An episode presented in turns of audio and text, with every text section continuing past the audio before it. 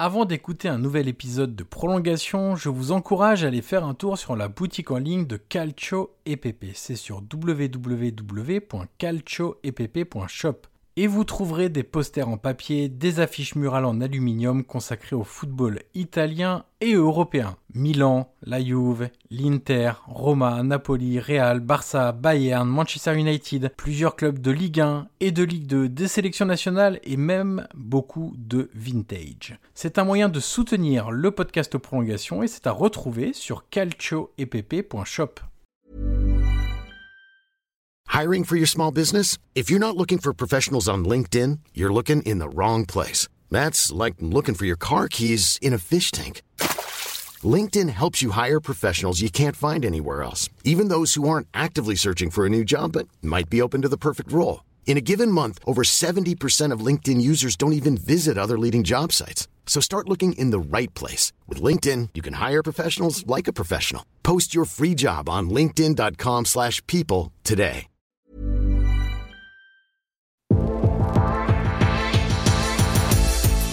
Bonjour à tous, je suis Johan Crochet, journaliste et podcasteur, et je vous souhaite la bienvenue pour un nouvel épisode de Prolongation. Prolongation est un podcast d'entretien où je rencontre des acteurs du football pour vous faire découvrir et pour décoder leur métier. L'idée est de donner des clés pour mieux comprendre le football avec ceux qui le font. Vous aurez accès à des entretiens avec des entraîneurs, des joueurs, des préparateurs, des recruteurs, des formateurs et même des spécialistes de la nutrition et du sommeil. Une seule règle, on prend le temps, on écoute les invités et on réfléchit tous ensemble. D'ailleurs, si vous avez apprécié l'épisode à venir ou que vous avez apprécié les précédents, je vous encourage à mettre les 5 étoiles et laisser un commentaire sur Apple Podcast pour faire découvrir Prolongation au plus grand nombre. Aujourd'hui, je reçois Cécile Capdeville, nutritionniste du sport, ayant collaboré pendant deux ans au sein de la cellule médicale de l'Olympique de Marseille.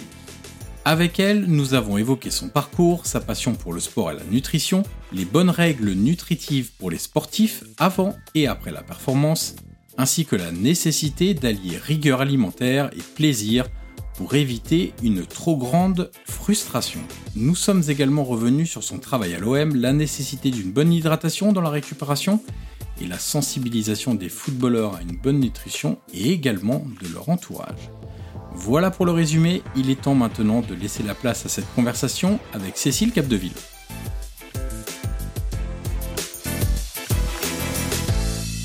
Bonjour Cécile Capdeville et bienvenue dans le podcast Prolongation. Bonjour, merci. Alors, dans ce podcast, on commence toujours par la même question. Est-ce que vous pouvez nous raconter un match qui vous a marqué? Alors, soit par son scénario, par son résultat, par une émotion particulière que vous avez pu ressentir. J'aime bien dire que c'est votre Madeleine de Proust footballistique à laquelle vous aimez repenser de temps en temps. Oui, ben écoutez, en fait, euh, le match qui m'a le plus marqué, en fait, euh, moi, je, garde un très très gros souvenir du dernier match de la saison, en fait, qui nous a qui nous a qualifié en Ligue des Champions, parce que euh, ben, c'était quand même, même si je suis marseillaise d'origine et que j'ai toujours suivi de près ou de loin hein, l'Olympique de Marseille et que le titre de champion d'Europe en 93 nous a tous marqués. Personnellement, comme j'ai été la nutritionniste durant cette saison jusqu'en juin 2022. Pour moi, c'est un plus gros souvenir euh, de cette qualification euh, de dernière minute euh, avec voilà le staff de Sampaoli. C'est une explosion de joie et je suis super contente de l'avoir vécu. Ouais, c'est pour moi c'est celui-là. Parce qu'il y a une implication personnelle. J'imagine que au niveau émotionnel, ça doit décupler les choses Ben oui, parce que même si on a, on est beaucoup à avoir un, travail dans l'ombre, ben mine de rien, on se sent toujours un petit peu avoir porté sa petite pierre à l'édifice. Et puis cette qualification, euh, on, se la doit à tous, quoi. Hein. Donc euh, oui, c'est une joie partagée et, j'étais très heureuse d'être sur le terrain ce jour-là, quoi, dans, au stade en tout cas. Alors, vous avez fait du sport au niveau national, du volet, si je ne me trompe pas. Euh, comment s'est faite la transition avec votre métier de nutritionniste? Est-ce que c'était déjà quelque chose que vous aviez bien en tête? Euh, lors de votre pratique du sport ou est-ce que c'est venu un petit peu après? Est-ce que c'était en parallèle, un peu plus tard? La prise de conscience s'est faite quand? Quand a démarré cette passion-là? Non, non, j'étais pas du tout euh, prédisposée à, faire nutritionniste. J'avais, en tout cas, oui, moi, toujours passionnée par le sport. Donc, euh, j'ai commencé par plusieurs activités. J'ai toujours fait plusieurs activités, mais après, c'est vrai que je me suis découvert cette passion pour le volet.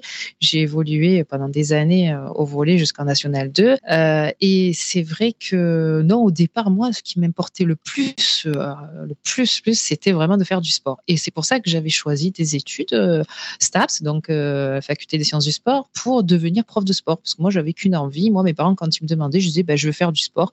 Alors, j'étais pas assez bonne pour faire du sport, euh, du volleyball professionnel. Donc, je me suis dirigée dans des études de prof de sport pour être professeur de PS euh, à l'éducation nationale. Et c'est comme ça que j'ai commencé la fac.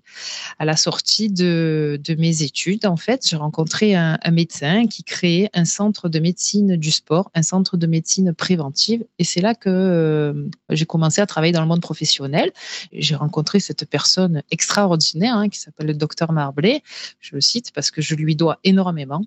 Et en fait, j'ai commencé avec lui, si vous voulez, je ne sais pas si vous vous souvenez un petit peu à l'époque, on faisait des emplois jeunes. Oui, bien sûr. En fait, c'était des voilà des, des emplois aidés par l'État ou comme justement le centre était une création, il n'avait pas de trésorerie, et voilà, c'était un centre sous forme associative donc il bénéficiait de subventions. Et créer un poste pour m'embaucher, il avait trouvé le moyen de m'embaucher sous contrat emploi jeune. Donc c'était une bonne façon et pour lui euh, et pour le centre. Et j'ai commencé par faire tout et n'importe quoi. Donc j'étais sortie euh, de la fac de sport avec une un niveau euh, licence STAPS. J'étais partie en maîtrise, mais sans trop savoir vraiment ce que je voulais faire. J'avais plus trop envie de faire prof de sport et en tout cas, euh, je me suis dit bah, pourquoi pas aller postuler dans le centre de médecine du sport. Il m'a dit écoutez, je suis intéressée par euh, votre CV, tout ça. Donc il m'a pris, mais au début, j'ai fait un peu de secrétariat, je l'assistais, je commençais à faire un peu un rôle d'infirmière, je, je préparais plein de choses parce qu'en fait, c'est un centre où on reçoit des sportifs et ces sportifs-là viennent s'évaluer pour savoir, euh, pour connaître leur capacité physique à l'effort. C'est pas un centre de traumatologie où l'on soigne, c'est un centre de prévention. En fait, le sportif vient pour savoir s'il est en bonne santé. Donc ça, il y avait une, partie consultation avec le médecin, il y avait une partie diététique avec une diététicienne, et il y avait une partie aussi euh, élaboration euh, des tests d'effort. vous savez, les, les tests, les VO2 max que l'on fait et là, on décelait leur capacité d'endurance, de résistance, etc. Et c'est vrai que toutes ces années de, physiologie, d'anatomie que j'avais appris à la fac des sports, ben, m'ont servi parce que j'ai mis tout ça en pratique avec le médecin. Et du coup, j'aide le médecin à faire des interprétations de ses, euh, de ses capacités physiques chez le sportif. Mais à côté de ça, j'ai toujours été passionnée par ce que faisait la diététicienne. Et donc, j'assistais aussi j'assistais aussi aux consultations de diététique euh, pendant qu'elle interrogeait le sportif. En fait, je m'intéressais un peu à tout. Et c'est vrai que euh, voilà, il y, a tout qui me passionnait en réalité. Euh, voilà. Et en fait, au fur et à mesure, le médecin-chef qui m'avait embauché, donc à l'époque, donc pour revenir un petit peu en arrière, sous contrat emploi jeune, en fait, les emplois jeunes étaient embauchés pendant cinq ans. Et après, en général, euh, je ne sais pas si vous vous souvenez, souvent, on les mettait un peu à la porte. C'est-à-dire qu'on avait bien profité des aides de l'État. Et après, euh, au revoir, merci, on en prendra peut-être un autre, on verra, ça nous aidera parce qu'ils avaient des aides, les entreprises, en fait. Et en fait, moi, ce qui m'avait euh, vraiment, j'avais eu confiance en cette personne, ce, médecin, parce qu'il m'a dit, euh, voilà, moi, j'ai l'intention de pérenniser le poste. Et j'ai, senti que je pouvais lui faire confiance. Et c'est, c'est ce qui s'est passé. Hein. Je l'ai rencontré en 99. Mon poste a été créé officiellement en 2000. Et en fait, je travaille toujours avec lui. Donc, euh, en fait, mon poste a été pérennisé. Il m'a vraiment fait évoluer. Mais en l'occurrence, pour revenir sur la nutrition, il m'a un jour conseillé, il m'a dit, Cécile, puisque vous êtes passionné par l'alimentation et me dit pourquoi ne pas passer un diplôme de, nutrition sportive? Parce que des diététiciennes, il y en a beaucoup, mais des diététiciennes du sport, des nutritionnistes du sport, il n'y en a pas tant que ça. Et comme c'était quelqu'un qui côtoyait énormément les sportifs, il s'était rendu compte qu'il y avait une énorme demande. Et c'est comme ça qu'en 2014, j'ai euh, cherché une école pour préparer un, diplôme de diététique et nutrition sportive parce que aussi, il faut dire qu'en faisant du sport, toujours étant euh, une bonne mangeuse, j'aime bien manger, j'aime bien boire, j'aime bien faire les apéros, quoi, comme tout le monde, on va dire.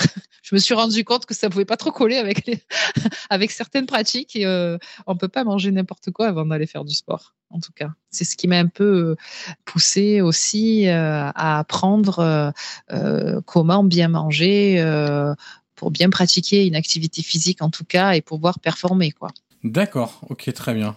C'est intéressant de se dire que finalement c'est aussi euh, le, le, lifestyle, le mode de vie qui vous a aussi interrogé sur euh, les bonnes pratiques à avoir pour concilier à la fois la pratique du sport, et on sait combien c'est important dans l'équilibre euh, au quotidien de, beaucoup de personnes.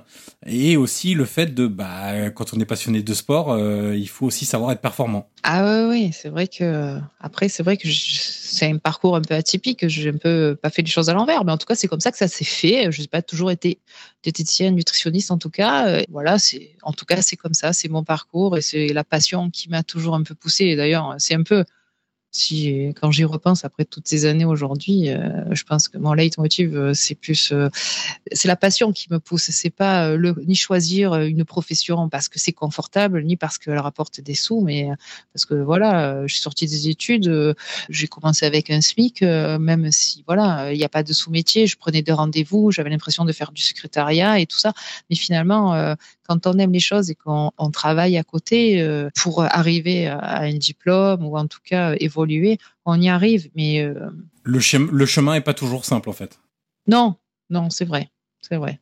On va beaucoup parler de, football évidemment dans cet épisode, mais vous n'avez pas seulement été euh, nutritionniste auprès de l'équipe première masculine de l'OM, vous avez aussi collaboré avec la Fédération française de, triathlon. À quel point les, les sports et donc la différence d'effort, parce qu'on est vraiment sur des sports très différents, va mener des différenciations sur le régime alimentaire du sportif. Alors oui, c'est vrai que quand je suis rentrée à la Fédération française de triathlon, c'était en 2017 où j'étais euh, D'ailleurs, euh, ça faisait pas longtemps que j'étais diplômée de de la nutrition sportive et j'ai eu de grosses pressions hein, sur les épaules parce qu'on m'a directement confié euh, l'équipe de France de triathlon qui préparait les JO de 2020-2021 au final, voilà, à Tokyo. Et c'est vrai que bah, j'ai découvert de véritables machines si on peut dire. Euh, le triathlète, euh, complètement différent du, footballeur ou d'un autre sportif. C'est vrai qu'il se lève le matin, il, doit se, se, jeter dans la piscine. Euh, à 5-6 heures du matin, il est déjà debout parce qu'il a une journée où euh, voilà, il va faire une, une, heure, une heure et demie de natation. Ensuite, il doit revenir, il doit s'alimenter. D'ailleurs, même, il doit s'alimenter avant la piscine. Certains s'alimentent, d'autres pas, parce qu'ils ont peur d'être trop lourds, ils ont peur d'avoir une mauvaise digestion. Donc, c'est un peu difficile. Ensuite, c'est vrai que c'est ils reviennent de la natation, ils doivent s'alimenter parce qu'après ils enchaînent avec 3-4 heures de vélo pour s'entraîner euh, comme un vrai triathlon en fait. C'est ce qu'ils font tous les jours. Et après ils reviennent, ils doivent manger, ils doivent dormir pour repartir sur une heure ou une heure et demie de course à pied. Et ça tous les jours, quasiment 6 à 7 jours sur 7. Donc ce qui représente entre 30 et 35 heures d'entraînement par semaine. Euh, la difficulté chez le triathlète, c'est euh, ben, de pouvoir leur apporter des apports nutritionnels pour pouvoir avoir l'énergie nécessaire à faire toute cette dépense mais en même temps pouvoir euh, comment dire euh, ben, les, les, digérer en fait. Avoir une bonne gestion parce que c'est pas évident euh, de manger avant d'aller faire trois heures de vélo de manger avant d'aller faire la piscine d'enchaîner avec la course à pied. Et en fait euh, c'est vrai que c'est une grande difficulté chez le chez le triathlète que de bien s'alimenter et de ne pas avoir de carence en fait euh, si on parle d'une mesure que, les gens, euh, pas forcément euh, extrêmement au courant de la nutrition pour un sportif, connaissent, parce qu'ils le, maîtrisent aussi pour eux, à titre individuel, sur le nombre de calories par jour qu'un sportif doit avoir pour être performant et brûler en même temps, évidemment, la, même chose. Quelles sont les différences entre un triathlète? Alors on peut parler en, mode compétition parce que je pense que c'est le plus intéressant et ce qui permet de, d'avoir au moins un, espèce de maître étalon identique en période de compétition entre un triathlète et un footballeur Aujourd'hui, c'est vrai que alors, on dit, euh, on dit qu'en euh, moyenne, euh, des fois, il faudrait qu'il qu mange en tout cas 5000 calories par jour, souvent un triathlète, pour pouvoir être à la hauteur. Mais en réalité, aller faire ingurgiter 5000 calories par jour à un triathlète, mais c'est impossible, c'est indigeste, c'est hyper compliqué. Et pour revenir sur votre question, aujourd'hui, on parle de moins en moins, on va dire, en, en, calories. Parce que si on vous dit, en fait, on parle plutôt en densité nutritionnelle, si vous voulez. Parce que si on dit à une personne, voilà, tu dois manger 1500 euh, calories euh, par jour et 1000 euh, calories à ce repas. Si vous donnez 1000 calories de saucisson, C'est pas pareil que si vous donnez 1000 calories entre des pâtes au blé complet avec un apport de un blanc de poulet accompagné avec de légumes. Si vous voulez, le saucisson n'a pas du tout la même densité nutritionnelle. Alors oui, il va être calorique, il va donner la même quantité de calories que ce qu'il faut, mais en fait, il a une densité nutritionnelle dégueulasse. Excusez-moi. Donc en fait, aujourd'hui, on parle pas, on, fait, on parle de moins en moins en fait. Mais c'est vrai que les gens, ils sont toujours sur ces histoires de calories euh, avec toutes les applications là qui sortent. Euh, voilà, j'ai fait ça, tant de calories, euh, j'ai dépensé, donc je dois manger tant. voilà, encore une fois, si vous mangez des cacahuètes et des chips, c'est pas voilà, c'est pas la qualité, c'est surtout la qualité qui compte. Mais oui, il y a une différence. Il y a une différence entre un triathlète et, un footballeur et voilà, et même entre chaque sport, ouais, il y a des différences de, calories. On, ne brûle pas les mêmes calories à n'importe quelle euh, dépense euh, physique. Pendant presque deux ans, vous avez été dans la cellule médicale de l'OM au poste de nutritionniste. Est-ce que c'est pas un des, des, rôles les plus difficiles euh, dans un club auprès des footballeurs? Parce que votre mission, finalement, elle peut, elle peut générer de la, de la frustration chez des jeunes hommes, souvent, allez, on va dire de moins de 30 ans, même si on peut prendre une fourchette un peu large entre 16, euh, euh, il y a maintenant des, des, des, jeunes de 16 ans qui arrivent en équipe première, et puis on peut aller jusqu'à 36, 37 euh, ans. Donc finalement, c'est une échelle assez large, mais on va dire au moins moins de 30 ans, à qui on, soit on explique ou même on réexplique comment bien se nourrir, et que surtout, on va finalement associer votre rôle à des privations. Euh, de d'aliments de, en plus qui sont euh, appréciés par cette tranche d'âge-là. Je pense euh, à tout ce qui est à base de sucre, évidemment, que ce soit du solide ou du liquide, les sodas, etc. Est-ce que c'est pas c'est pas un rôle ouais difficile dans un club parce que vous allez générer forcément de, de frustration? Ouais, c'est vrai que c'est pas un rôle facile parce que bon déjà on mange toute la journée Et c'est vrai que ben, quand on arrive et qu'on a affaire à, ouais, comme vous avez dit, que ce soit des jeunes ou des moins jeunes, il faut justement, en fait, j'ai toujours essayé de faire en sorte d'éviter ce sentiment de frustration parce que quelle que soit la personne, que ce soit un sportif, euh, une personne lambda ou le footballeur professionnel, je n'aime pas euh, provoquer de la frustration. Et en fait, quand on en tout cas, quand je suis arrivée au club et que j'ai essayé d'enlever parce qu'il y avait par exemple des aliments qui étaient mis à disposition et que j'ai essayé de, je les ai enlevés parce que pour moi ils étaient trop, euh, en fait, pas adéquats. Par exemple, je vais parler de la notion d'index glycémique. Par exemple, euh, des céréales euh, au petit déjeuner avec un index glycémique très haut, ou en tout cas avec pas de bonne qualité.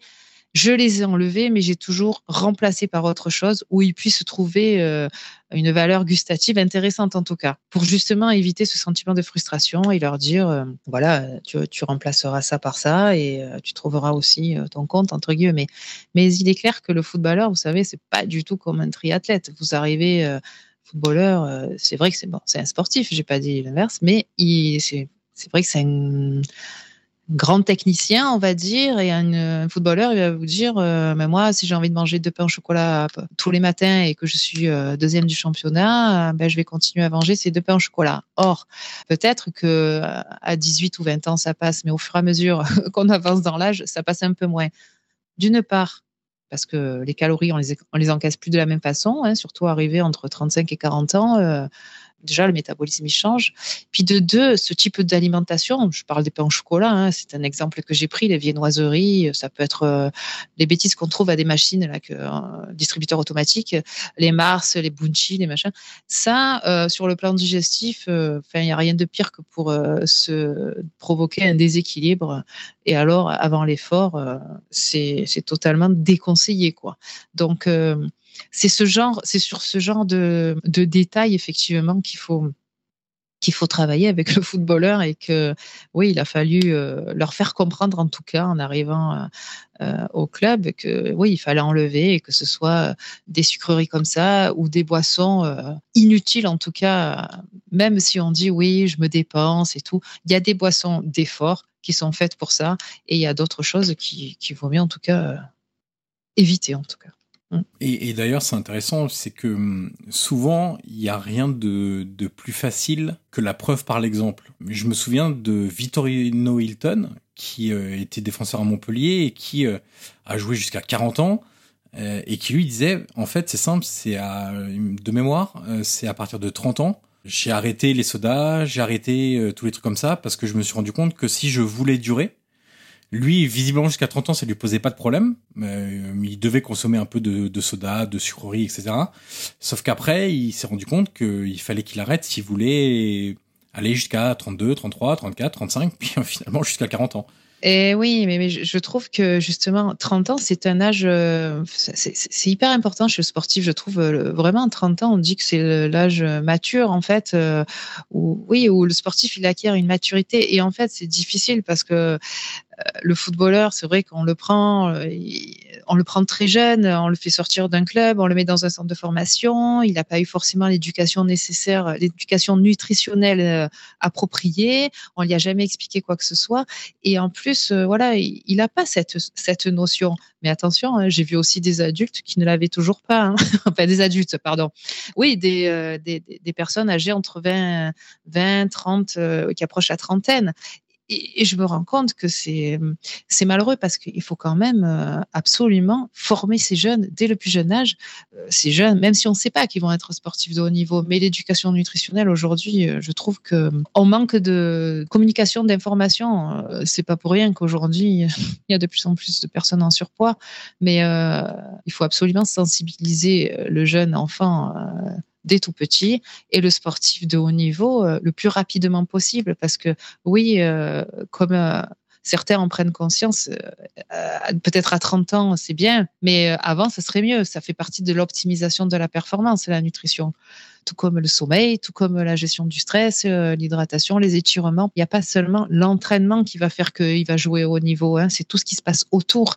Et c'est vrai que si le sportif ne prend pas conscience de ça, ben, il risque pas de sortir du lot, je pense. Ou alors, ouais, ça va durer qu'un temps. Pour revenir sur l'idée de privation et qui va justement avec le plaisir, les, neurosciences ont mis en évidence plusieurs mécanismes qui relient l'alimentation et le plaisir, euh, justement sur le fait que dès qu'on mangeait quelque chose qu'on aimait, euh, il y avait des mécanismes euh, de, de, plaisir qui se déclenchaient comment réussir à proposer des, des aliments qui font plaisir aux joueurs. Alors j'imagine que euh, si on leur propose des brocolis à la vapeur, je suis pas sûr que ça déclenche un immense plaisir chez eux. Mais comment réussir à la fois à être suffisamment euh, strict euh, dans le fait d'avoir des aliments qui soient très bons pour eux, pour leur performance, et aussi avoir quand même, pour éviter ce, ce domaine de frustration, des aliments qui leur permettent quand même de déclencher ces fameux récepteurs de plaisir et qui finalement euh, bah voilà euh, amènent de la bonne humeur. Si on est de bonne humeur, on s'entraîne peut-être mieux aussi, on est plus agréable, on est plus enclin à faire des efforts, etc. Oui, c'est vachement intéressant ce que vous dites parce que hum, effectivement, euh, pour avoir été aussi une, gourmande, me rendais compte que c'est vrai que bon, il suffit qu'on soit un peu fatigué, stressé ou énervé, on a tendance à se retourner vers le sucre, cet aliment plaisir qui, qui amène et les neurosciences l'expliquent très bien, dans une seconde, un coup de dopamine, mais dans la seconde qui suit, quand on a ingurgité le sucre, un coup de dopamine, sauf que les études montrent que quelques minutes après, allez, maximum 30 minutes après, on a le corps dans, dans un état de fatigue, de léthargie, voire même de dépression, et ça, ça a été prouvé par des études qui font que, ben, on se dit, j'ai fait ça, quoi? Pourquoi j'ai mangé ça? Je me sens pas bien. Mais ça, je pense que au plus on avance dans l'âge et au plus on prend conscience de, ce, de notre corps en fait. Et quand on est jeune, on s'en rend pas compte. Et chez le sportif, pour revenir euh, au footballeur, c'est vrai que hum, qu'est-ce qu'on met en place pour éviter tout ça? En fait, le principe de la chrononutrition, euh, je trouve, est vachement intéressant. C'est quoi la chrononutrition? En fait, c'est de donner certains aliments à certains moments de la journée où euh, l'organisme en fait va être capable de, de, réceptionner, on va dire, ces aliments. Par exemple, le matin, il est préférable de manger gras et salé que sucré. Voilà, donc le petit déjeuner qu'on a, dont on a tant parlé, euh, le lait, les céréales, le jus d'orange, euh, les vinoiseries, n'en parlons pas. Ça, c'est à bannir, hein, entre guillemets. Alors, de temps en temps, oui, vous faites plaisir parce qu'effectivement, il ne faut pas oublier la notion de plaisir. Mais on va dire 5 jours sur 7, 5 euh, à 6 jours sur 7, le petit déjeuner doit être composé de produits protéinés, salés, comme du jambon, du fromage, des œufs. Qu'est-ce qui va se passer euh, quand on va manger protéiné salé? On va aider déjà à synthétiser un neurotransmetteur euh, qui est le starter de la journée et qui s'appelle la, dopamine. En fait, on va aider grâce aux acides aminés que l'on trouve dans les protéines, donc dans le jambon, dans le fromage, dans les œufs. Ça, ça aide à synthétiser contrairement au sucre des céréales, au sucre du, de, la pâte à tartiner, au sucre du miel et de, la confiture, où là, ah oui, ça va me faire du bien, mais très vite, je vais être fatigué, très vite, je vais, je l'assimile tellement vite que je vais avoir une hypoglycémie réactionnelle euh, derrière qui va enclencher une sensation de faim. Et c'est ainsi que je vais remanger derrière pour peu que je rattrape un biscuit derrière, ben, en fait, je vais avoir le même phénomène euh, physiologique. Et c'est comme ça que les enfants, ils n'arrêtent pas de grignoter. Enfin, les enfants, on l'a tous fait, hein, attention. Mais euh, et c'est comme ça qu'on aura le, grignotage intempestif parce qu'en fait, le sucre, ouais, ça fait du bien, mais ça ne cale pas. Donc en fait, le petit déjeuner, il doit être plutôt salé pour être bien calé sur la journée. Et à contrario, euh, par exemple, au goûter, au goûter. Voilà, moi, j'aime bien dire que c'est important de manger un goûter, qu'on soit petit ou grand, et là, de se faire plaisir avec du sucre, mais du bon sucre, c'est-à-dire euh, bah, du sucre du chocolat. Alors oui, du chocolat noir de préférence. Ça fait pas rêver aux plus jeunes hein, quand on connaît pas trop les le chocolat noir, on préfère le chocolat au lait. C'est pas grave, on peut toujours commencer par leur dire de prendre du chocolat au lait si c'est si c'est leur petit plaisir de la journée. Et pour éviter, par exemple, des pics glycémiques euh, pour l'organisme, eh ben on, on rajoute un, fruit à côté. Euh, vous voyez, on tempère avec euh, du sucre du fruit. On met un petit laitage, on met un yaourt. Voilà, on mange pas que du sucre, que des gâteaux, que du chocolat Milka. enfin, je, je parle Milka. Voilà, vous voyez ce que je veux dire? Tant pis pour eux. Non, mais on va citer d'autres marques, Côte d'Or, oui, voilà. Galac. voilà, c'est ça, parce qu'on s'en fiche. Ouais, je vais pas du tout dire ça. non, comme ça, non, mais après on en donne plein et voilà, chacun, chacun aura compris de toute façon le message. Voilà, c'est ça.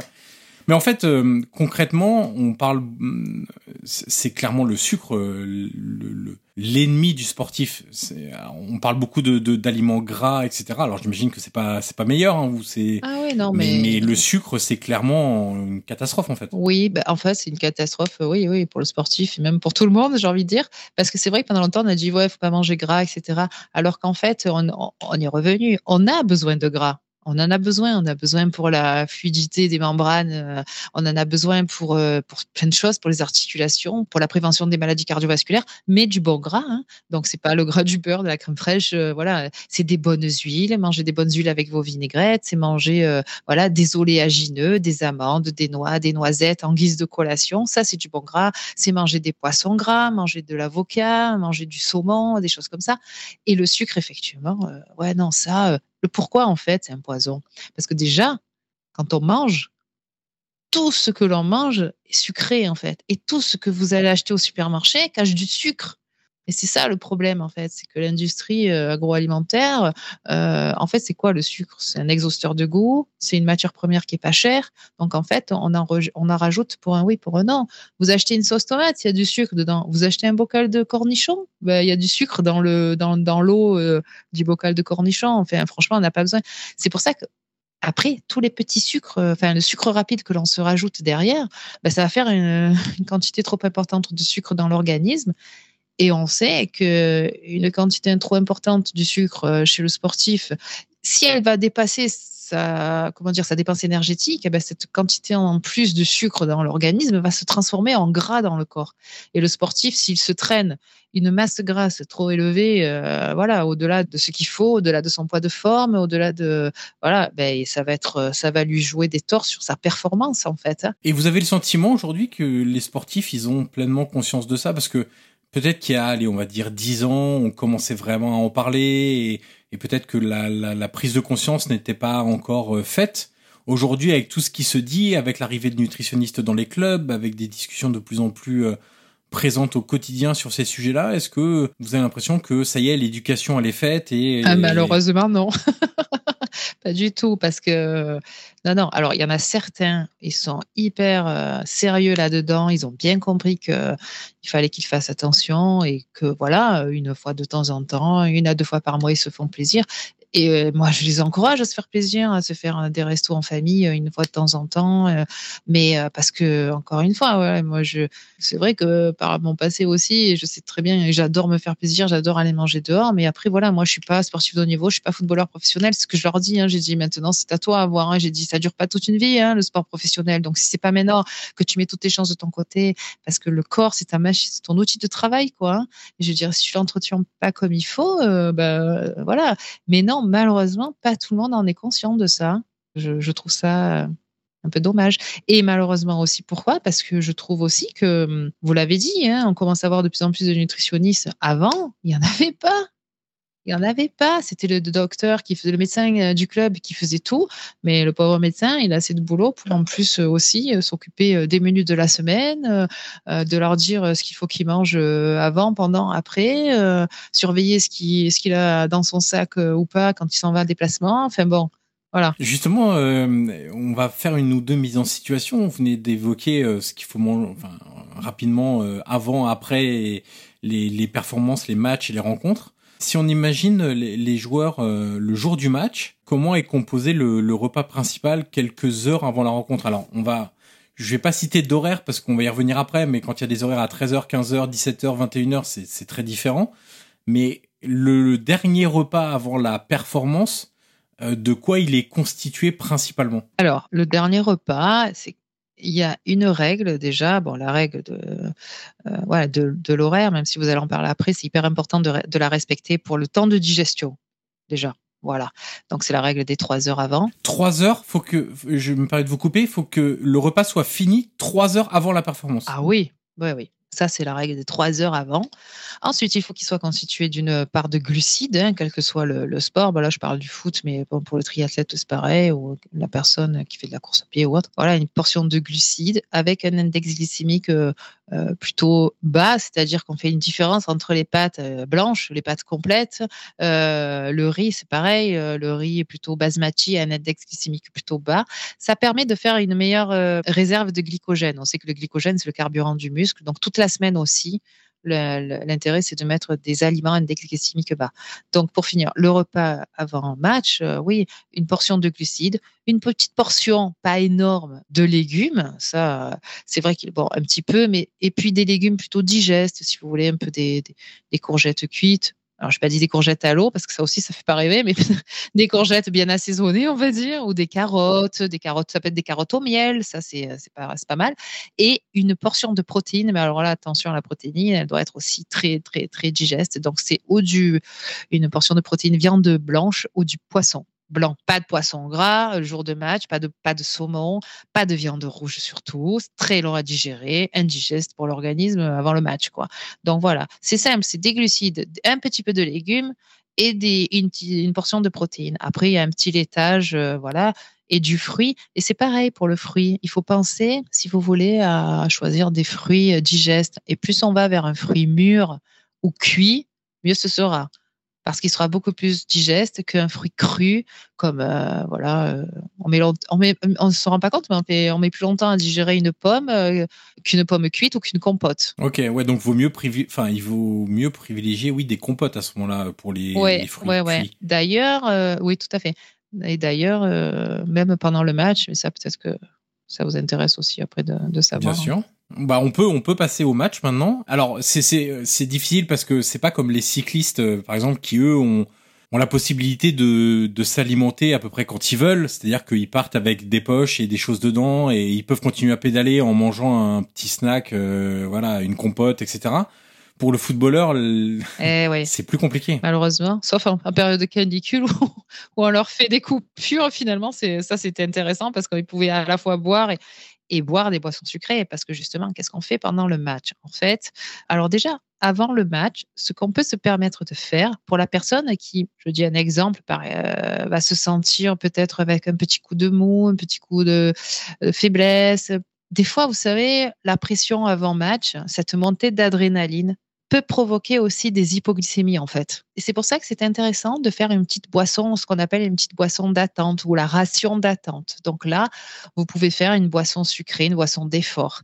Et cette même boisson, elle peut servir aussi pour la mi-temps, c'est-à-dire une boisson sucrée. Enfin après, euh, euh j'ai pas dit euh, le jus d'orange. Un truc maison, ouais, c'est-à-dire c'est pas un Coca quoi. Ouais, voilà, c'est pas un Coca, c'est pas un soda, c'est pas le jus d'orange du supermarché, c'est une boisson euh, voilà, spécifique aux boissons énergétiques du sportif. Quoi, hein. bah, après, vous avez plein de marques qui s'occupent de ça. On peut aussi faire une boisson d'effort. Hein. Je peux même vous donner un exemple. Hein.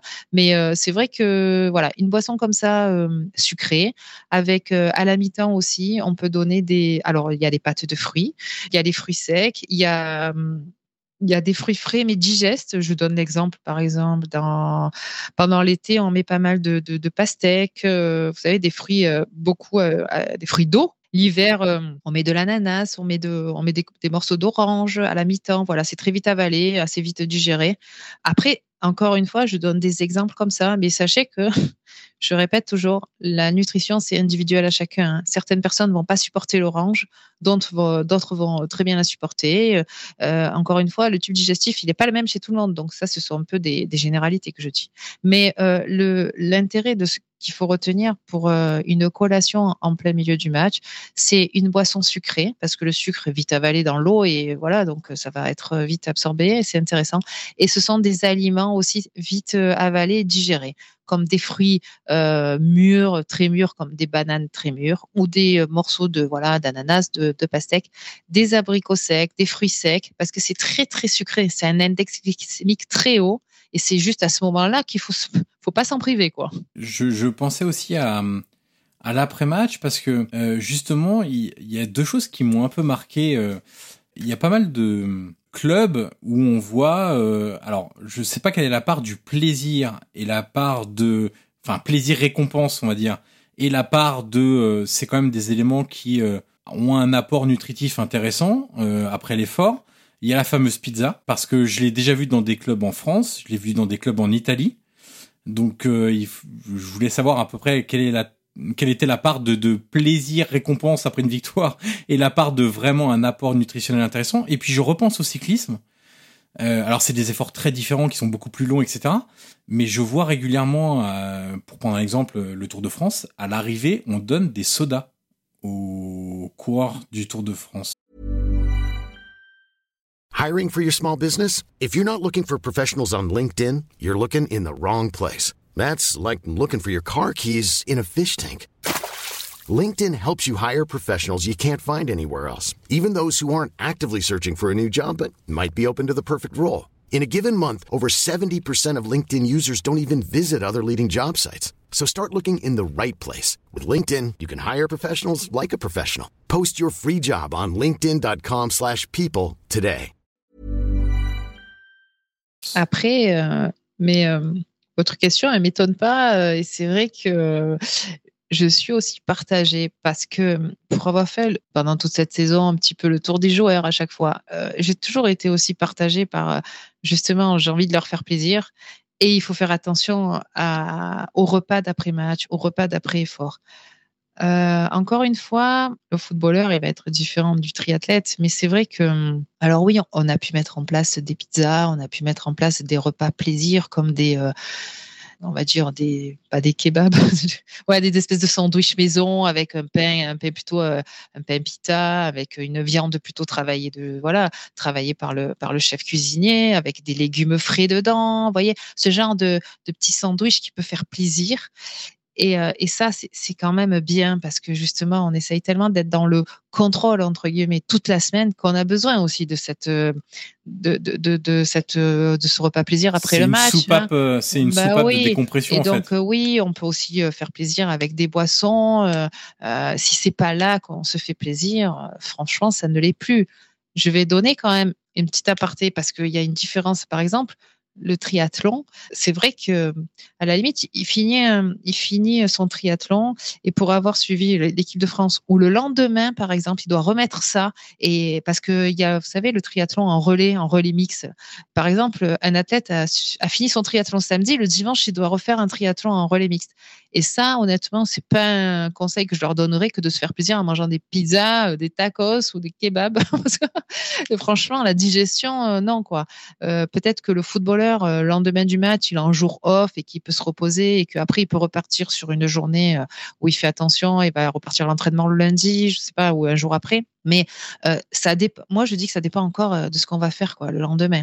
Il faut laisser un peu du lest parce que si on laisse trop, si on les met trop dans le contrôle, après, euh, j'ai peur qu'ils fassent aussi n'importe quoi de leur côté quoi. Ouais. Donc il y y a, quand même une grande part de, enfin, en tout cas, si on doit faire une balance, la balance est plus proche de l'intérêt du plaisir et de faire plaisir aux joueurs plus que de l'intérêt nutritionnel. Ah oui, oui, oui. Après, encore une fois, euh, vous savez, dans l'équipe, moi, il y en a qui me disaient, moi, ça me fait pas du tout kiffer la pizza. Donc, des fois, on faisait des pizzas, par exemple, hein, et il y en avait, il y avait certains joueurs qui ne voulaient surtout pas manger de pizza, quoi, parce que un, ils faisaient très attention, et que deux, ça le faisait pas, euh, voilà, ils prenaient pas plus de plaisir. Donc il y avait toujours euh, du blanc de poulet, des crudités. Il y avait certains joueurs, non, non, c'était pas leur truc.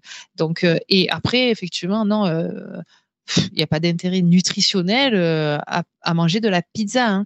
d'autant plus que certains je, vais aborder un autre sujet, mais euh, voilà, je sais pas. Certains sont euh, très sensibles sur le plan euh, de l'intestin et qui sont aussi un peu intolérants au gluten. Manger de la pizza, ça vous fait plus gonfler le ventre et ça provoque plus des troubles digestifs chez certaines personnes que, que du plaisir en tout cas. On a commencé à parler de l'hydratation tout à l'heure, qui est essentielle pour la récupération et pas seulement. C'est-à-dire que un sportif, c'est toute la semaine qu'il doit bien s'hydrater. On voit d'ailleurs les joueurs, euh, une fois qu'ils euh, quittent le terrain, qu'ils sont remplacés par exemple, on voit un membre du staff qui tend une ou deux bouteilles, parfois même deux bouteilles. Euh, on voit que c'est un liquide qui ressemble à de l'eau pure, enfin l'eau naturelle, et puis un autre où c'est un peu coloré, etc. Euh, c'est quoi? C'est des boissons avec euh, du sucre et des minéraux c'est ça qui, euh, ouais, ouais. qui qui permettent d'avoir un apport direct? Ce sont des boissons effectivement on donne en général 500 ml d'eau et 500 ml de boissons sucrées composées en général de sucre maltodextrine qui est plutôt un, un sucre à index glycémique moyen et euh, effectivement avec des minéraux, le potassium, le magnésium, euh, voilà, des choses qui vont euh, qui vont aussi aider à la perte et du sel aussi, parce qu'il faut savoir que ben, vu qu'il transpire beaucoup, il faut compenser avec la perte en eau et donner des eaux salées. Et d'ailleurs même, pour donner aussi une autre indication, après l'effort, ce que l'on conseille absolument, c'est de boire des eaux gazeuses, parce que justement il y a, euh, si vous voulez, euh, le côté sodium qu'on trouve dans la Vichy Ceinture, la Saint-Célestin, enfin, euh, n'importe. Il y a quelques marques qui sont intéressantes, c'est vrai, parce qu'elles sont beaucoup plus riches en sodium et riches aussi en bicarbonate, en fait. Pourquoi? Parce que quand vous faites produisez de l'acide lactique à l'effort. Pour tamponner cet acide lactique, les bicarbonates aident à tamponner cet acide lactique que l'on trouve dans des boissons, des boissons gazeuses, des eaux gazeuses, pardon. Et, euh, et c'est vrai que ça aide à la récupération musculaire en fait. Et, ça, pour euh, peut-être que les gens se rendent compte de, euh, en fait, dans la transpiration à l'effort, on ne perd pas que de l'eau. Ah ouais, on perd du sel, ouais. Et justement, il y a, j'avais fait un épisode avec Benoît Delaval qui est préparateur physique avec Marcelo Bielsa et euh, qui avait donné l'exemple, bah, c'est simple, allez courir une heure, enfin peut-être pas forcément une heure, mais une demi-heure. Euh, s'il fait chaud, bah, vous allez très vite transpirer et mettez un, un t-shirt de couleur euh, sombre, un t-shirt noir par exemple. Vous allez voir se dessiner autour des taches de transpiration du blanc, voilà, et qui, qui montre que c'est pas que de l'eau en fait. Eh oui, c'est pour ça que la composition des poissons est hyper importante. Eh oui, les minéraux et que l'on retrouve dedans, euh, il faut vraiment regarder la composition, en fait, les étiquettes.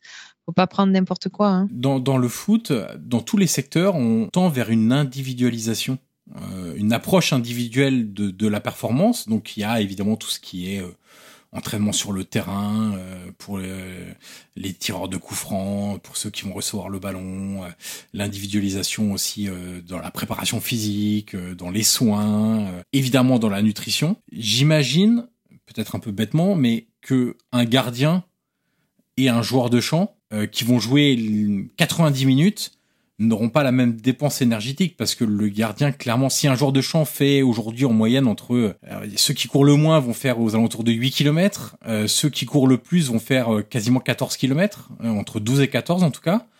la dépense énergétique est pas la même et par conséquent, ce qu'ils doivent manger en avant-match et ce qu'ils doivent manger en après-match ou boire aussi peut-être sont différents. et il y avait un deuxième facteur qui m'intéressait, c'est puisque tout à l'heure euh, vous avez évoqué le fait qu'après 30 ans on n'a pas la même facilité de digestion et qu'on n'élimine pas aussi facilement les 300 grammes qu'on a pris ou les 500 grammes qu'on a pris. Est-ce que un joueur de 18 ans ou un joueur de 35-36 ans, on leur donne aussi la, même chose et la même quantité d'aliments? Non, justement, euh, le travail euh, du nutritionniste, c'est de sensibiliser chaque footballeur. et c'est vrai qu'on en avait un panel assez large. Je pouvais avoir des, des, jeunes qui avaient même pas 18 ans, qui arrivaient du centre de formation, comme vous avez dit, hein, le gardien entre 30 et 40 ans. Et c'est vrai que déjà, voilà, à des postes différents et à des âges différents, on n'a pas du tout le même métabolisme. Le jeune, il va carburer, il va un métabolisme qui, consomme énormément, euh, alors qu'au plus on avance dans l'âge, au plus le métabolisme ralentit. Et en plus, euh, si voilà, on n'a pas du tout euh, le même poste euh, et pas du tout la même dépense énergétique. On n'a plutôt pas intérêt à manger la même chose, même si on fait une restauration collective. Après, euh, le travail de la nutritionniste, du ou de la nutritionniste, c'est de sensibiliser euh, chaque personne à lui dire tu devrais mettre plutôt ça et ça dans ton assiette. Hein. Peut-être que le, le jeune, on va on va miser sur une portion de glucides beaucoup plus importante euh, que la personne âgée entre 30 et 40 ans. Euh, euh, on va plutôt lui conseiller mais plus de légumes que de glucides pour pour équilibrer justement un petit peu voilà la notion d'index glycémique toujours pareil parce que les, la, portion de légumes va baisser l'index glycémique, vous savez, des, des glucides. Et c'est vrai que si on met Aujourd'hui, euh, si vous mettez une grosse portion de, de riz et trois courgettes, euh, bah, c'est pas équilibré dans l'assiette. Hein. Et si vous avez une, une, petite dépense ou pas de dépense du tout, euh, bah, cette portion de riz, euh, c'est du sucre qui va se transformer en gras dans le corps et vous allez le traîner. Et, et c'est du surplus inutile, quoi. Donc sur le terrain, après, ben, on se déplace moins vite, on a moins d'explosivité, on a voilà, et c'est vrai que notre travail, c'est de sensibiliser euh, à chaque poste, euh, que ce soit pour les apports, que pour la récupération. Hein, euh, il y en a après, ça c'est vrai que ça, ça vient dans le, le discours et l'entretien individuel. Il y en a qui viennent nous dire voilà, j'ai plutôt mal ici, j'ai du mal à récupérer. Donc c'est un travail collectif avec le staff où à la fois il y a les kinés, les médecins et, et moi, parce que je travaille aussi par rapport aux compléments alimentaires qui peuvent aider aussi à la récupération, euh, à la récupération musculaire et la récupération euh, générale aussi. C'est intéressant de, leur, de, les, de les complémenter aussi. Je pensais à ça là. Quel est votre regard sur euh, On sait qu'il y, y, a pas mal de, enfin pas mal. Il y en a quelques-uns de sportifs qui ont fait appel à des, comment on appelle ça, des, des centres, je, je connais même pas le nom, type Merano. Voilà, Merano, ça paraît. Ah, oui. des, des centres, je sais pas si on doit dire d'amincissement. Je, je, sais même pas comment on appelle ça. Mhm. euh, mais en gros, où euh, quand euh, on a des kilos en trop, on y va euh, pour une période fixe, je sais pas, 7 jours, 10 jours, 15 jours. et on revient, en gros, on a perdu, je sais pas, 5, 10 kilos, je, je sais même pas. Mais quel est votre regard là-dessus? Est-ce que c'est vraiment utile ou est-ce qu'il faut faire quelque chose de plus durable et progressif, par exemple, pour un sportif? Parce que je me demande si un truc aussi euh, violent entre guillemets, je, je sais pas, par exemple s'il perd, euh, voilà, s'il perd 5 kilos en une semaine, euh, est-ce qu'il va perdre aussi par exemple du muscle ou Ouais, alors euh, juste, c'est vrai que toute perte très importante de poids, alors pour moi, ouais, il doit être hyper surveillé et justement hyper, euh, comment dire, contrôler les apports alimentaires. Moi, c'est vrai que, alors, euh, quand je reçois en consultation, j'aime pas parler de régime vraiment et de régime restrictif parce que justement si c'est pour perdre du muscle et là pourquoi je reçois beaucoup de sportifs l'intérêt c'est qu'ils gardent leur masse musculaire et donc ce qui est important c'est justement les apports protéinés pour éviter qu'ils perdent de la masse musculaire parce qu'il faut en même temps qu'ils puissent continuer leur activité physique après ce centre, ces, types de centres d'amincissement et sur une semaine ou 15 jours, pourquoi pas si ça peut déclencher un effet euh, booster pour euh, perdre. Euh, mais après, il faut faire une réintroduction très progressive parce que si vous remangez derrière comme vous avez mangé avant d'y aller, ben, c'est clair que la, la, perte de poids, vous allez reprendre quasiment pareil, voire plus. Il faut faire une réintroduction, ce qu'on appelle le rééquilibrage alimentaire, hein, parce que entre guillemets, entre guillemets, je vais dire, c'est facile de perdre du poids. Moi, si on vient me voir en consultation, perdre 10 kilos, j'enlève tout. je vous enlève tout et puis voilà, vous avez perdu du poids. Sauf que, un, le mec, il va pas avancer. Euh, de deux, voilà, il va perdre du muscle, il va être fatigué et puis il va être frustré, il va être énervé. et, à un moment, voilà, il va se jeter sur tout et n'importe quoi. Le but, c'est justement de faire une répartition, une répartition euh, plus adéquate dans la journée et qui les apporte un peu comme je disais tout à l'heure, des protéines le matin, du sucre l'après-midi avec deux repas principaux euh, plutôt équilibré. Enfin, après, je vais pas rentrer dans le détail, je suis pas là pour faire une consultation, mais c'est vrai que voilà, plus adéquate, avec une activité physique à côté qui va faire en sorte qu'il va brûler les graisses. Et voilà, c'est un travail, si vous voulez, un peu pluridisciplinaire pour que il puisse perdre ce poids, ouais, beaucoup plus adéquate et dans la durée. De manière plus naturelle. Voilà, plus naturelle et plus dans la durée. On sait que les clubs euh, aiment tout contrôler de la vie des footballeurs. Enfin, en tout cas, c'est ce qu'ils croient, euh, ce qu'ils espèrent. Je ne sais pas quelle formule utiliser. Du point de vue de l'alimentation, c'est certain qu'ils peuvent contrôler le repas du midi. Euh, parce que généralement, s'il y a une ou deux séances, ça dépend des, des, différences culturelles, etc. Mais le repas du midi est assez simple à faire de manière collective il y a de plus en plus de clubs qui soit obligent, soit euh, encouragent très fortement, on va dire comme ça, les, joueurs à prendre le petit déjeuner aussi à l'arrivée, et donc venir un petit peu plus tôt avant l'entraînement et, et, prendre un petit déjeuner. Par contre, il y a un repas qu'ils ne peuvent absolument pas contrôler hors jour de match, parce que ça c'est important, c'est le repas du soir. Euh, ah oui, hors jour de match, oui, tout à fait. Ouais. Ah oui, le, soir dans la semaine, tout à fait. C'est ça. Mmh. Et, et, et, là, on touche à quelque chose qui est du domaine privé. Sensibiliser le joueur, c'est très bien, c'est ce qu'il faut faire. Est-ce qu'il faut aussi sensibiliser les entourages? Donc pour un jeune joueur, ça peut être par exemple la famille. Pour un joueur un peu plus âgé ou pas forcément, hein, ça peut être euh, le conjoint, euh, ça peut être. Euh, voilà, Mais largement, largement qu'il faut sensibiliser. Et, et, et est-ce qu'il faut le faire Et est-ce que les joueurs sont réceptifs à ça? Parce que c'est pas forcément évident de dire.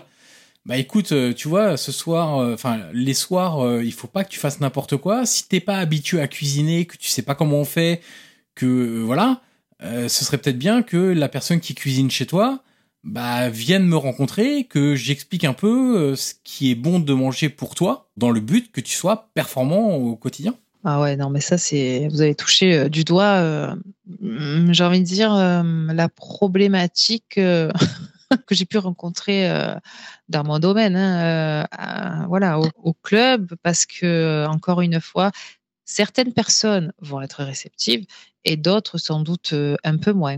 Et ce qui s'est passé euh, au club pendant que j'étais à l'OM, c'est vrai que j'étais contente, j'étais ravie parce que j'avais réussi, mais c'était que à partir du mois de mars et vu que je suis sortie en juin, ça n'a pas duré longtemps. Je vais mettre en place des ateliers cuisine en fait pour justement euh, leur apprendre à pouvoir cuisiner de chez eux parce que ces pauvres gars, euh, qu'on assiste euh, depuis tout petit euh, et qu'on assiste euh, même, comme vous dites, au club. On est, ce sont des enfants, hein, franchement. Hein, je suis désolée, hein, mais oui, on contrôle tout sur le footballeur, mais des fois, ça rend pas forcément service, j'ai envie de dire.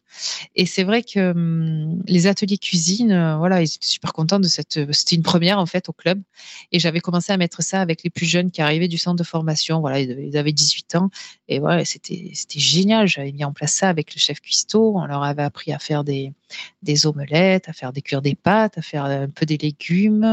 On leur a montré que c'était pas si compliqué. Et après, chez eux, on leur a appris, on, leur a fait faire et on leur a fait manger, on leur a fait goûter. Donc, en fait, c'était vraiment, euh, c'est vraiment un bon moment euh, partagé et tout en leur expliquant à quoi ça leur servait. Donc c'est vrai que j'avais préparé un petit euh, exposé vite fait pour les sensibiliser à comment bien manger chez le footballeur et pourquoi, etc. Et après avec le chef, il leur avait expliqué les, gestes, etc. Et c'est vrai que j'étais ravie en fin d'année. J'ai rencontré des parents qui m'ont dit ah mon fils il m'a fait ça, il m'a fait une omelette et tout. C'était un exploit alors que c'est rien du tout de battre deux œufs dans une poêle. Sauf que ben le sportif, le footballeur, il est très vite mis dans un centre de formation où là, on lui fait à manger le matin, le midi, le soir parce qu'il dort sur place, il est en internat, il est voilà. Et après, de là, ben, s'il se retrouve dans un appartement, dès qu'il a l'âge d'être en appartement tout seul, il fait comment à part de commander des, des, à part de commander sur internet des repas et voilà. Alors soit il a la chance de trouver vite une femme, soit euh, ben voilà quoi. Sauf, soit aussi euh, il y en a qui, sont très adeptes de prendre des chefs cuisiniers à la maison. Ils n'ont pas envie de s'embêter et puis et puis voilà, il y a le chef cuisinier qui fait à la maison. Et moi c'est vrai que j'ai été en relation avec des chefs cuisiniers euh, de certains joueurs pour pouvoir justement lui dire voilà lui doit manger ça comme ça etc. Et ça c'était vachement bien. C'était un travail un travail d'équipe parce que comme moi je faisais le poids je faisais le suivi du poids et de la masse grasse chaque semaine de l'équipe. Euh, j'étais plus à même de dire attention là euh, le soir, attention aux apports, euh, voilà. Mais encore une fois, pour retourner sur votre question, forcément, c'est pas pareil chez tout le monde. Il y en a qui vont me dire ouais c'est bon, euh, je sais, je sais, et d'autres ils vont me dire oui qu'est-ce que je pourrais. Donc voilà, il faut être là pour les accompagner. De toute façon, on est là pour, euh, on est à leur disposition. Et puis celui qui a envie d'avoir de, qui a envie d'être accompagné, vous savez, on peut pas satisfaire tout le monde. Hein.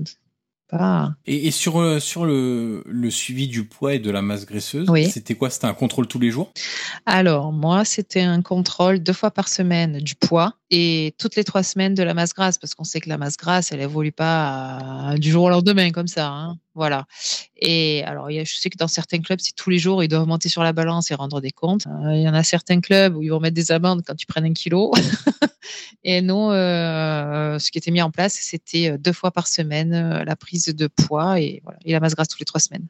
On vous a vu aussi euh, présente en préparant l'épisode. Euh, je suis tombé sur des, banques d'images professionnelles euh, auxquelles ont accès les journalistes. On vous a vu sur le terrain, sur des séances d'entraînement.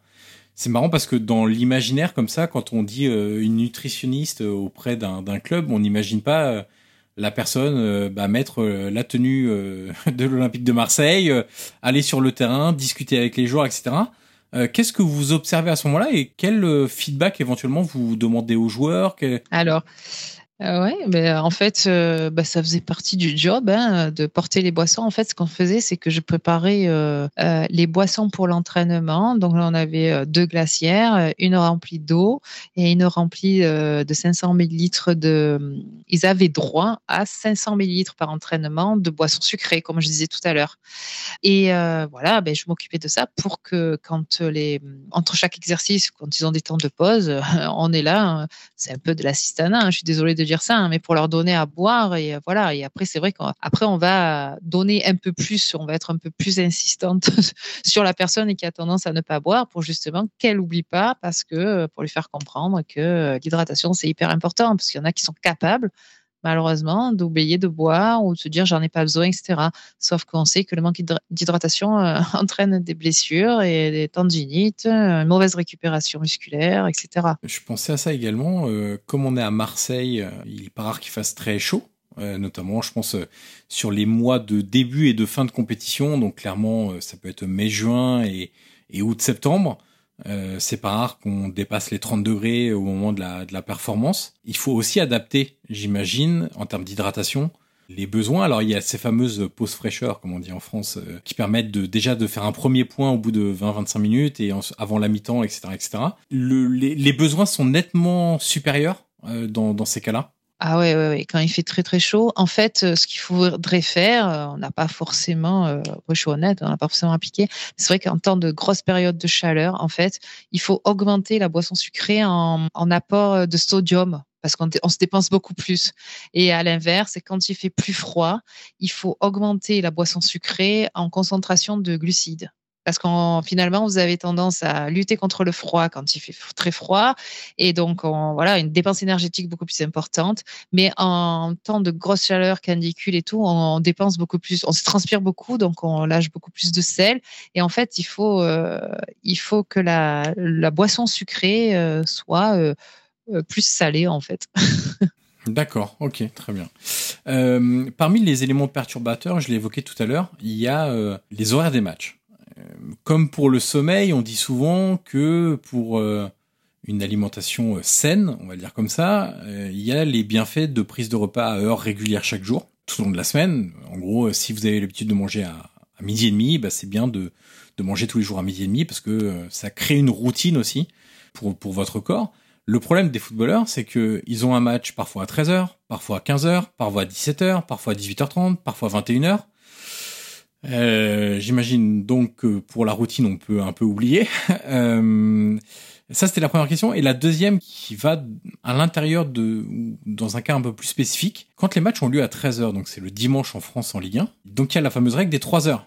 Donc le, le, le repas euh, brocoli, riz, filet de, de poisson se fait à 10 heures et s'il est fait à 10h, ce repas-là, ou peut-être 10h30 ou 11h, je sais pas, qu'est-ce qu'on petit déjeune au réveil? Alors, moi, ce qu'on avait fait, c'est que, hum, alors quand le, le match est à 13h, bon, déjà pour euh, votre première question, c'est vrai que euh, avoir des horaires et une routine pour l'alimentation, ça peut être bien, forcément, pour l'organisme.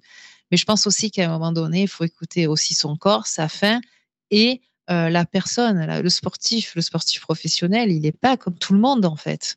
Alors le footballeur, peut-être oui, il a les mêmes horaires d'entraînement et peut-être que voilà, dans l'année, ils arrivent à avoir à peu près, des fois ça change, mais toujours la même routine d'entraînement et tout ça.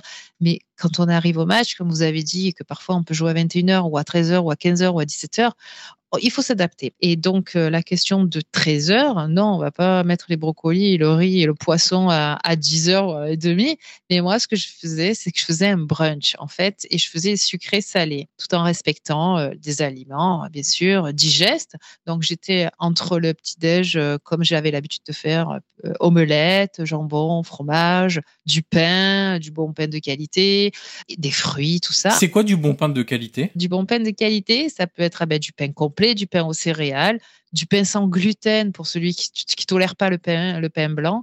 Mais en tout cas, on évite la baguette blanche euh, industrielle et voilà. Le pain de mie, non, pas de pain de mie, ou en tout cas du pain de mie maison. Et ensuite, pour les céréales, certains bien les céréales. C'est vrai que moi, les céréales, euh, vous savez, aujourd'hui, le rayon de céréales, il est un peu à brûler. Hein. Bon, en fait, je m'éparpille un peu, mais c'est vrai que pour parler des céréales, je, trouve que le, rayon de céréales, il est complètement, euh, une catastrophe pour les enfants. Il est préférable de manger soit des flocons d'avoine ou euh, du muesli euh, sans sucre ajouté de préférence. C'est déjà naturellement très, très sucré.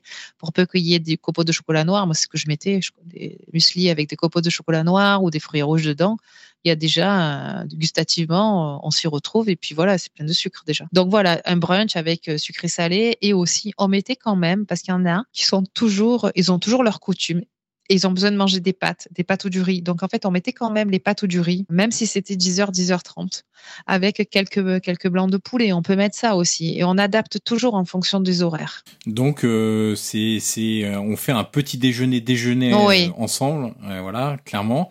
Et, et, après, après le match, quand on joue à 13h, parce que quand on joue à 21h, euh, si on joue à domicile, euh, bah on va se coucher euh, normalement si tout se passe bien, pas trop longtemps après. Ouais, euh, pas trop longtemps. Ouais, ouais si ça se passe bien. C'est un grand mot, ça. C'est un grand mot. Vous savez que les footballeurs, ils n'arrivent pas à dormir après le match. Hein. bien sûr, bien sûr. Mais, mais, mais là, par exemple, si on, on se dit 13 euh, heures, le match finit à 15 heures au sens très large. Euh, après, il y a encore une bonne partie de la journée, donc j'imagine que le l'alimentation post-match n'est pas la même que si on joue à 21 heures. Eh oui, oui, oui. Donc, euh, en fait, euh, non, mais quand bien même, on leur donne quand même euh, un repas toujours. Toujours, il y a toujours une, le repas d'après-match, hein, après que ce soit la pizza ou le côté plaisir. Mais la plupart du temps, c'est, enfin, ça dépend dans les clubs. Mais c'est vrai qu'on essaye de faire des espèces de pasta box ou du riz box fait par un chef. En tout cas, chez nous, c'était comme ça. Hein.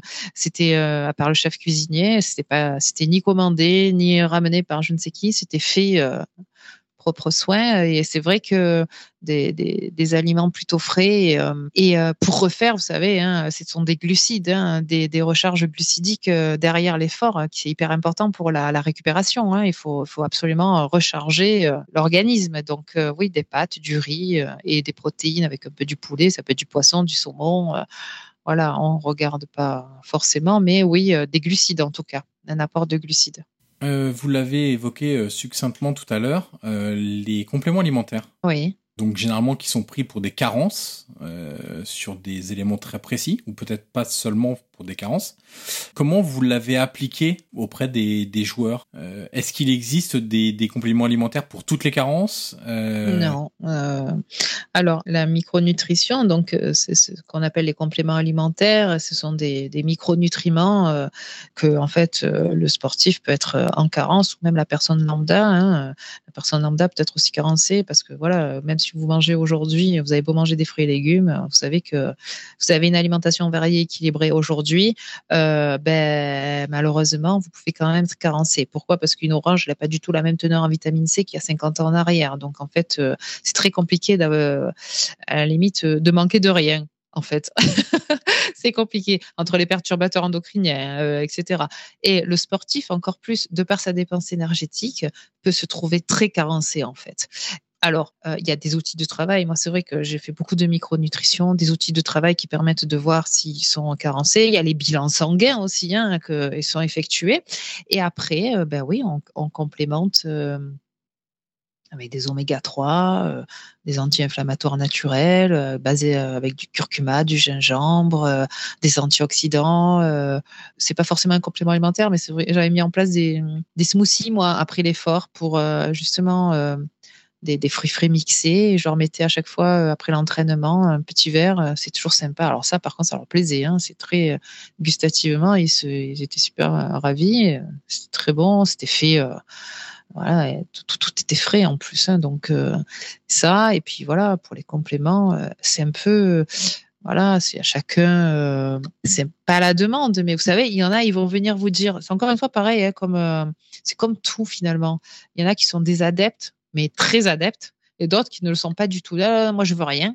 Et un autre qui va me dire, ah, j'aimerais bien prendre ça, je peux avoir ça, Cécile, euh, il y a ça. Par contre, la seule obligation qu'on leur demande et qu'on demande à finalement à n'importe quel sportif, c'est de nous demander ce qu'ils veulent prendre et de ne jamais prendre tout seul de leur côté parce qu'il y a complément alimentaire et complément. C'est-à-dire sur Internet, vous trouvez tout et n'importe quoi. Et par contre, le contrôle antidopage, euh, ben ça, il faut faire attention hein, parce que il faut absolument avoir un complément alimentaire avec un label antidopage, sinon ça va pas le faire, quoi. On arrive au bout de l'entretien, Cécile. Et la dernière question est toujours la même pour tous mes invités. Qui aimeriez-vous entendre dans ce podcast dans les prochaines semaines? Soit vous avez un nom en particulier à me soumettre, ou ça peut être plus simplement un métier lié de près ou de loin au football euh, que vous aimeriez que les, les auditeurs et auditrices puissent euh, découvrir, redécouvrir, approfondir, etc. Euh, franchement, euh, dans le football, bah, j'ai... c'est un jeune homme qui s'appelle Anthony Santiago, qui est un super, super gars, et en fait, qui est analyste vidéo. Et je trouve que c'est un, un travail dans l'ombre, comme beaucoup d'autres. Mais si vous saviez, on peut même pas imaginer, je pense, enfin le boulot qu'il y a derrière quoi et, comme cela peut apporter à, l'équipe en fait c'est énorme c'est énorme et franchement euh, je pense que ça serait hyper intéressant de l'entendre quoi Très bien. Eh ben, je lancerai une invitation à l'Olympique de Marseille et voir s'ils accepteront. Il y est euh, plus, hein, justement. Ah, il y est plus. D'accord. Très bien. Il y est plus, donc je pense que ça sera même plus facile. D'accord. Et maintenant, il est, il travaille euh, à la FIFA, visiblement. Exactement à la FIFA. Ok, très bien. Et, eh eh ben c'est parfait, je lancerai euh, l'invitation. Merci beaucoup Cécile Capdeville pour votre disponibilité et pour la qualité de cet entretien. Merci beaucoup, bonne journée. Et voilà, c'est terminé. Merci d'avoir écouté cette conversation. Le podcast Prolongation est disponible sur l'ensemble des plateformes audio comme Apple Podcast, Google Podcast, Spotify et Deezer. N'hésitez pas à mettre les 5 étoiles sur Apple Podcast si vous avez apprécié le contenu de cette interview. C'est une étape très utile pour faire découvrir ce podcast au grand public. Vous pouvez également me suivre sur les réseaux sociaux et tous les liens sont dans la description de cet épisode. Je vous dis à très vite pour une nouvelle conversation autour du foot.